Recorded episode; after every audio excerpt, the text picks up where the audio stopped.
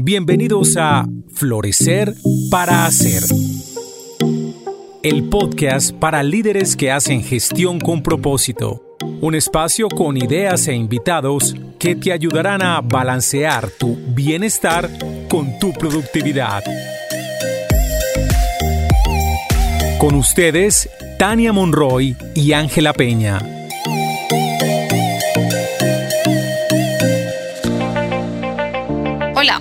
Bienvenidos a un nuevo capítulo de Florecer para Ser. Hoy estamos aquí, Ángela Peña y Tania Monroy, y vamos a continuar con esta serie de episodios que hemos denominado Talón de Aquiles o la herida sagrada. Hoy vamos a hablar de la herida sagrada de la traición y para ello hemos hecho un cambio en la dinámica. Hoy vamos a entrevistar a Ángela Peña y hemos invitado a Carolina Mesa. Ellas son socias en Armonía y Caro Mesa nos va a ayudar entrevistando a Ángela. Bueno, antes de arrancar, quiero hacerles una breve presentación de Ángela. Ángela, ella es psicóloga de la Universidad de los Andes, tiene una maestría en desarrollo educativo y social, es coach en propósito de vida del True Purpose Institute. Ella fue parte del equipo docente y también es mentora para certificar coaches en esta metodología. Ella no solamente aprendió esta metodología, sino que ha profundizado en otras y en otros saberes y con esto ha logrado crear una receta exquisita para poder ayudar a personas a descubrir propósito de vida, enriquecer su vida espiritual y transformar el dolor.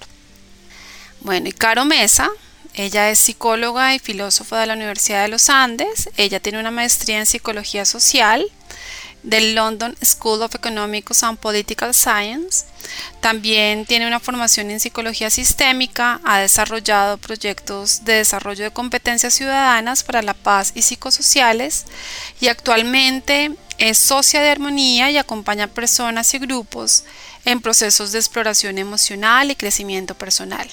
Ellas juntas son parte del equipo de armonía y es un placer contar con ellas el día de hoy. Hola Carolina, hola Ángela, seguro nos vamos a divertir el día de hoy con este podcast. Bienvenidas. Hola Tania. Hola Tania, qué rico estar acá. Muchas gracias por esta invitación. Voy a tomar el rol de Ángela y Ángela ahí en el banquillo. Sí, acabo de sentir los nervios que sienten nuestros entrevistados. está muy bien para que desarrolles empatía ahí con los que entrevistas. Oh my God. Total. Yo he pasado ahí por ese banquillo varias veces ya. Qué rico escucharte y qué bueno que te animaste como a hablar del tema del talón de Aquiles y cuando nos contactamos con la herida sagrada y hoy vamos a hablar el tema de la traición. Entonces, bueno, arranquemos este tema. Bueno, como dice Tania, hoy vamos a hablar de la herida de la traición. Esta es una herida bien particular. Creo que yo siento que, bueno, nosotras como colombianas entendemos mucho de la herida de la traición. Creo que la herida de la traición es una herida casi que como nacional, que está ahí muy metida en nuestro ADN. Entonces, creo que esta conversación puede ser muy interesante para todos porque la herida de la traición es una de esas heridas mayores que se puede presentar en nuestra vida o se puede presentar, digamos que como en el recorrido de lo que heredamos de nuestras familias. Y lo que buscamos hoy es un poco como explorarla más a través de un caso concreto y es pues a través de lo que ha sido tu vida, Ángela. Entonces quisiera empezar como preguntándote cómo es que has entendido que esa herida es tuya. Como bien lo dices, Caro, esta herida la descubro y la siento como mía a partir de mi historia familiar. Empezar a hacer un trabajo de sanación de la historia familiar. Esta herida se experimenta, bueno, creo que es que la traición por sí misma no hay que describirla mucho, pero se experimenta como un dolor de que en cualquier momento te pueden, en un extremo, clavar el cuchillo por la espalda en otro como que te pueden hacer el cajón. Entonces esto es como se experimenta y de mi historia familiar ha sido una traición que se ha experimentado a través de las mujeres de la familia. Cuando mm, trabajando en los temas de mi propia sanación, empiezo a descubrir que de generaciones para atrás, las mujeres especialmente entre mi tatarabuela entrega a mi bisabuela en matrimonio y sospechamos que mi bisabuela era menor de edad y esto mi bisabuela lo experimenta como una traición gigante. ¿Cómo no me cuidas? ¿Cómo no me proteges? ¿Cómo me entregas a este señor? Y a su vez, pues mi bisabuela no puede estar tanto ahí, tan presente, pues en ese matrimonio. Estaba presente con mucho dolor. Y a su vez eso queda también en mi abuela, en mi abuela materna, en donde está también ese dolor, en donde tampoco se siente cuidada por su madre. Entonces hay como una idea alrededor de la familia, o una experiencia más que una idea, es una experiencia de las mujeres no nos cuidamos entre nosotras, en una línea de mi familia. Y por supuesto, yo eso lo veo muy chiquita en mi mamá. Yo tenía unos 7, 8 años, mi mamá se quejaba mucho de que mi tía paterna, hermana de mi papá, y mi abuelita paterna, o sea, su suegra, y mi abuelita no la querían, que no la aceptaban. Y habían pasado una serie de cosas antes de que yo naciera, alrededor, como un poco de conflictos que desde mi juicio son bobos, pero para mi mamá eran complejos. Y una noche yo me quedo a dormir donde mi abuelita, mi tía y mi abuelita vivían juntas, y yo me quedo a dormir allá y yo escucho ellas hablando cosas muy bonitas de mi mamá. Y yo voy donde mi mamá corriendo al otro día diciéndole, mami, ellas sí te quieren, ellas sí te quieren. Y mi mamá como, ¿de qué me está hablando? O sea, mi mamá se sentía que había algo donde ellas como mujeres no la recibían, no la cuidaban. Tenía mucho que ver con el cuidado que en cualquier momento le iban a dejar botada, que no iba a recibir la ayuda de ellas, que si la esposa de mi tío pedía ayuda, ellas corrían, pero cuando ella pedía ayuda, a ella no le ayudaban. Y ella lo experimentaba como traición, porque sentía que era como a ella sí, a mí no, allá cuidan, acá no cuidan era algo así, como un dolor profundo, va más allá del rechazo. Es como en cualquier momento me pueden dejar botada. En cualquier momento me pueden clavar como el puñal, pero no tanto, como hacerme el cajón. No, tampoco era tan dramática la cosa. Entonces yo crecí en esa mm, inseguridad y en ese sentimiento de que era posible que alguien traicionara pero sin saber, pues uno cuando chiquitos uno no se pone a pensar, oh, esto es una traición, o mi mamá está experimentando traición, no. Y a la vez yo sentía que mi papá viajaba mucho cuando estaba muy chiquita, hasta los cinco años o seis años mi papá viajó muchísimo, yo también siento que ella lo experimentaba, creo que tal vez era más abandono, pero yo lo experimentaba como algo de no ser vista por mi papá, que cuando mi papá llegaba y todo, yo no era vista y había algo como una traición también. Entonces, ahí hay como diferentes formas de verse la traición y sin mucho drama alrededor de lo que yo experimentaba con mi papá, como si yo no tuviera toda la atención que quería mi papá, obviamente, pues es que se iba tres semanas por allá y regresaba una. Entonces, esa sensación de que él me traicionaba yéndose, yo no lo experimentaba como abandono, lo experimentaba como hay algo que está mejor al otro lado, algo que se va porque hay algo que le llama más que estarse conmigo, por ejemplo. Wow, qué potente, ¿no? Lo que nos cuentas y no solamente pues vas hasta tu bisabuela, o sea, cómo estas heridas se cuelan en toda nuestra historia de vida, no solamente en lo que vivimos, sino en lo que heredamos también de nuestras familias. Yo quisiera que nos contaras un poco, Ángela, esto cómo se ha visto en tu vida, en tu liderazgo, en los roles que has desempeñado, cómo se ve hoy en día, cómo lo ves ahí, como en la acción. Yo creo que ha tenido como diferentes manifestaciones y matices, porque parte de lo que hace la herida de la traición, es que uno quiere convencer a los demás de que uno es fuerte, que incluso uno es muy capaz y es necesario demostrar como esa capacidad por encima de todo, desde esa fortaleza. Por tanto, pues uno no se muestra muy vulnerable. Y claro, eso tiene su luz y su sombra, por supuesto. Pero lo que me ha pasado a mí, por ejemplo, en términos de liderazgo, justamente es como mucha fuerza y mucho ímpetu, sobre todo cuando estaba en la universidad, que creo que ahí tuve muchos aprendizajes alrededor del liderazgo cuando era representante estudiantil y todas esas cosas. Claro, yo tenía como mucha fuerza y fortaleza y claro, ante las adversidades y todas esas cosas, puedo estar muy fuerte, como ser una roca. Pero eso tiene unos costos altísimos y es que no te puedes derrumbar. O sea, hay un mandato interno de que no te puedes derrumbar, que no puedes mostrar, entre comillas, debilidad. Y digo entre comillas porque pues en realidad no es debilidad, es uno ser humano, pero en ese momento uno lo experimenta como debilidad. A mí lo que me pasaba mucho era que yo sentía que mis causas eran las que eran y eran las por las que todo el mundo tenía que luchar e invalidaba otras causas. Eso te estoy hablando de la universidad. Y fue una experiencia bonita porque también recibí mucha retroalimentación sobre mi liderazgo, del cual fui aprendiendo. Es como estaría como más desde, claro, algo que experimento yo desde mi relación con mi papá, pero también algo que sería, digamos que no es la herida más fuerte, entonces tengo la posibilidad de mirar y decir, ah, bueno, no, es mejor no liderar así. Pero cuando yo he estado del otro lado como coach de líderes que tienen esta herida, una de las cosas más difíciles es justamente como entrar a que la persona acepte que hay espacios de mejora, por ejemplo. Eso es muy difícil. Y ahí quiero hacer una pregunta como para entender, para una persona que tiene esta herida de la traición, le cuesta trabajo recibir retroalimentación porque lo ve como un ataque, sí. me está traicionando, no está aceptándome o es parte de cómo se expresa esta herida.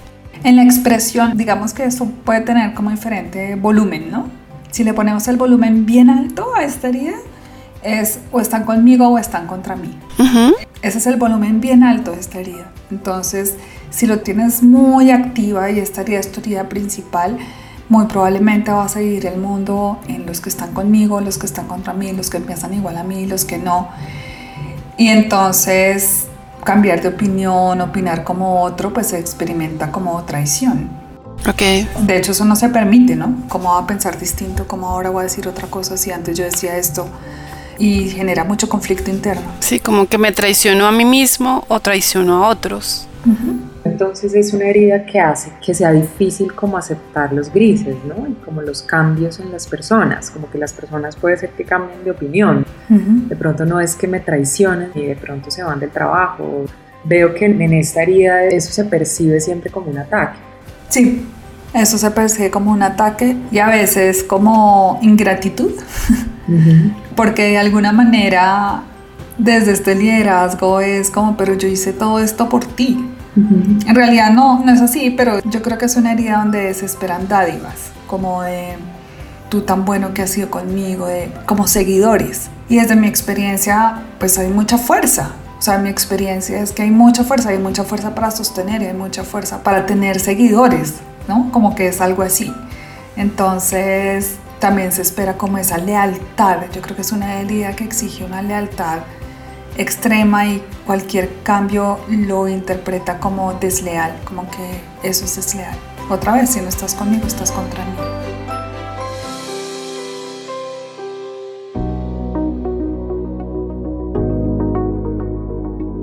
¿Cómo es que uno puede, o cómo has aprendido tú y has visto en tu familia, que uno puede soltar como ese dolor de esta herida y estas sombras de esta herida de las que nos has hablado para poder vivir como desde el amor? Yo creo que yo tengo de las experiencias más bonitas y es mi mamá. O sea, yo creo que para mí mi mamá ha sido un ejemplo de esto en muchos sentidos, de cómo superar esta herida, porque ya les conté cómo ha sido esa historia, ¿no? De esa historia previa cuando yo estaba chiquita y esa relación con la familia de mi papá, que era como de amor y odio. Era muy difícil como mi mamá la experimentaba y yo no sé qué fue pasando con el tiempo, pero mi mamá empezó a tener unos acercamientos distintos. Cuando mi abuelita estaba muy enferma, mi abuelita paterna tenía cáncer, mi mamá reservó todos los viernes que no había enfermera por la noche y se iba a cuidarla. Y yo digo esto y a mí me dan ganas de llorar porque en realidad yo siento que mi mamá ha hecho unas cosas de perdón, ustedes no se imaginan. Esa es una. La otra es que yo no había nacido, pero cuando mi abuelo murió, un primo se encargó de la herencia. Y se encargó muy bien de la herencia, se quedó con toda. y... Es un muy buen trabajo. Es un buen, sí. Y mm, que era el abogado y el que podía hacer la vaina. Y, y mi mamá hace cosas como que este primo estaba en una clínica, mis papás viven cerca a la clínica donde él estaba. Él estaba muy mal y le dijo, no hay resentimiento, no hay rencores, no hay nada. Lo que pasó, pasó, las cosas materiales son solo eso y eso queda atrás. Mm. Y él, o sea, estuvo súper agradecido, le pidió perdón. Creo que fue un momento muy emotivo para ambos. Él era bastante mayor. No sé qué pasó en ella para que empezara a tener esos giros, pero lo que sí siento es que mi mamá me ha mostrado unos ejemplos de perdón genuinos que han hecho que ya no esté como en estas riñas internas consigo misma tampoco, ni mucho menos afuera. O sea, ir a cuidar a mi abuelita como la cuidó, como que empezar a hacer unas cosas con mucha generosidad, siento que ha sido parte de lo que ha sido sanador en el caso de mi mamá. Y para mí eso es un gran, gran ejemplo. Yo creo que en mi caso, ver a mi mamá, ver ese ejemplo de mi mamá, ha sido muy sanador. Entender cómo de dónde viene, entender la historia, cómo tener conciencia de la historia, de dónde viene esa herida. Tú lo dijiste, Caro, en la introducción a esta herida, y es que en un país como Colombia esto es una de las heridas de país más grandes, como que está más viva y como todavía palpitante. Y cuando yo entiendo que hago parte como una historia de un contexto social, de un contexto familiar, pues puedo entender esto y puedo entender por qué reacciono como reacciono. Cuando yo me di cuenta de esto que me pasaba con mi papá, yo entonces decía, voy a esperar a que mi papá llegue y yo como con él. Y mi papá se metía en sus pensamientos mi mamá me una vez lo regañó. Ah, la niña está tratando de contactarse con usted y usted no hace. Bueno, le pegó un regaño. Pero creo que ha sido como ir entendiendo que mi papá al final, o sea, era, estaba haciendo todo lo que estaba haciendo y se iba a trabajar como trabajaba y todo, pues era por nosotras, no era por ninguna otra razón. ¿no? Que la niña lo experimentó como si fuera una traición porque nos estaba eligiendo es como la interpretación de la niña, ¿no? Como eligiendo algo que no era ella. Estaba eligiendo a otros por encima.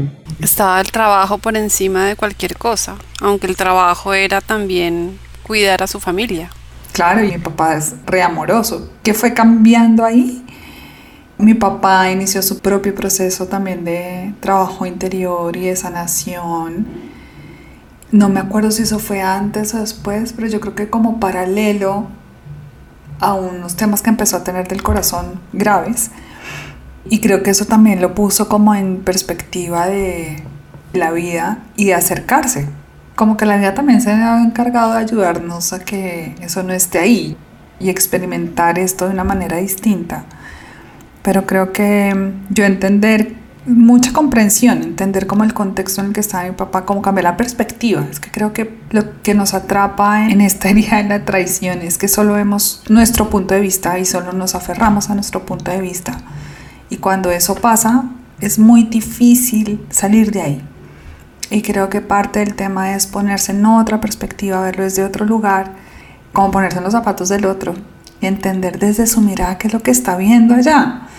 Y uno se puede sorprender con eso realmente, porque es otra vista. O sea, es como cambiar totalmente la vista. Es como una cosa es ver la ciudad desde el piso 20 y otra desde el piso 2.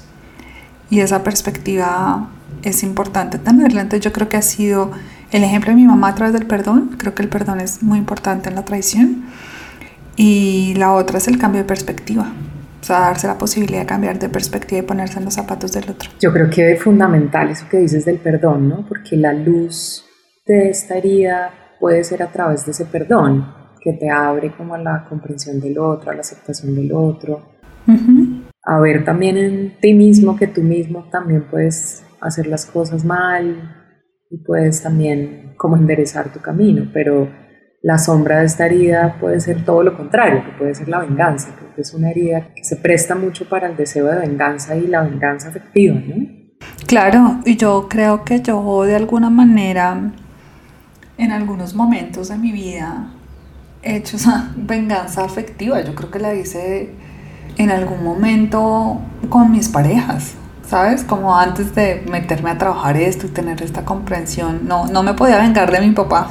Entonces me vengaba, me vengaba de los pobres manes que, pasaban por ahí. Que pasaban por ahí. Y esa venganza afectiva tiene como la cara de, a veces de mucha rabia, o sea, que uno se equivoca y no los acepta. Claro. O un poco de manipulación afectiva. O también como tener la última palabra, esa es otra manera. O sea, es que tiene muchas sutilezas, o sea, como cuando yo quiero tener la última palabra. Acuérdense que acá es que esta es una herida que exige mucho control. Entonces, pues uno se para desde el control. Y es un ejercicio de poder.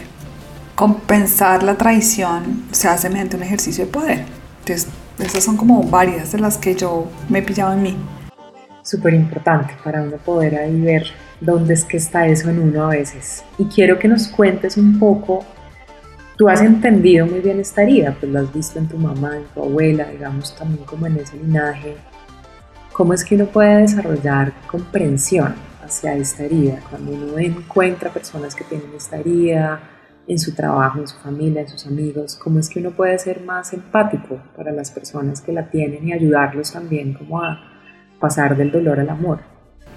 Yo creo que bueno, al final todas las heridas necesitan como uno poder pararse en los zapatos del otro, pero yo creo que acá es importante entender la mirada, cuál es el dolor que le lleva a la otra persona estar así o con este liderazgo súper fuerte y tener todo control y no mostrar ninguna debilidad o a veces como el deseo de venganza y hay que explorar cuál es el dolor y entender que hay un dolor. A veces pues no podemos ir a preguntarle al jefe, oye, ¿cuál fue tu dolor? Que, Pues puede ser que no, pero entender que detrás de eso hay un dolor muy grande, un dolor muy grande que hace que la medida de protección sea esa.